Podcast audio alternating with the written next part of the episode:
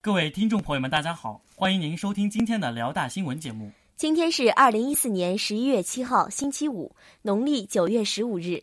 首先，请您收听内容提要：我校光线校园俱乐部首次见面会成功召开；新闻与传播学院学生会纳新宣讲会顺利召开。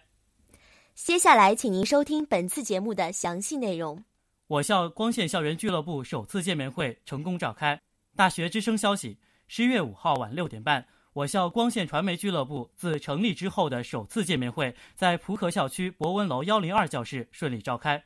俱乐部由我校大学生之声广播电台组织承办，它的成立吸引了来自沈阳各个学校的多方面人才。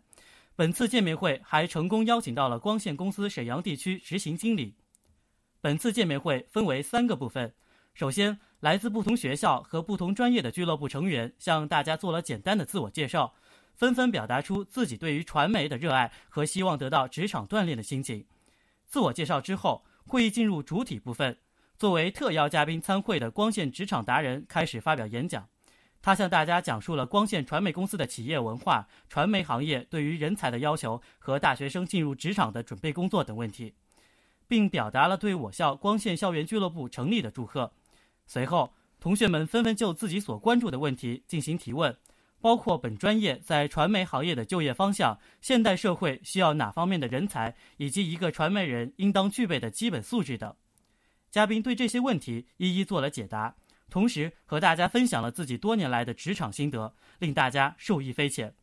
最后，俱乐部会长王延红向大家说明了俱乐部的常规工作：开启职场之光，助跑传媒一线。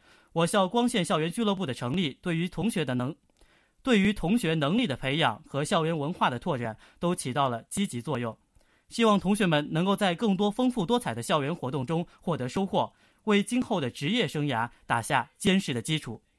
本台记者张宁倩、王玲、段诗哲联合报道。新闻与传播学院学生会纳新宣讲会顺利召开。大学之声消息：十一月五号晚六点。新闻与传播学院学生会纳新宣讲会在博雅楼幺零五教室准时召开。本次宣讲会面向新闻与传播学院二零一四级新生，新闻与传播学院王老师、姜老师、刘老师、主席团成员及各部部长、副部长出席宣讲会。本次宣讲会共历时两个半小时，精彩展现了各部职能及风采。学习部部长张明瑞担任本次学生会的主持人。在他宣布开始后，由党支部第一个上台进行宣讲，接下来为团委组织部和宣传部。上台之前，副部长们的集体加油口号获得了在场观众的一致掌声。在此之后，依次为办公室、学习部、体育部、美宣部、生活部、就业指导部、调研实践部、勤工助学部等。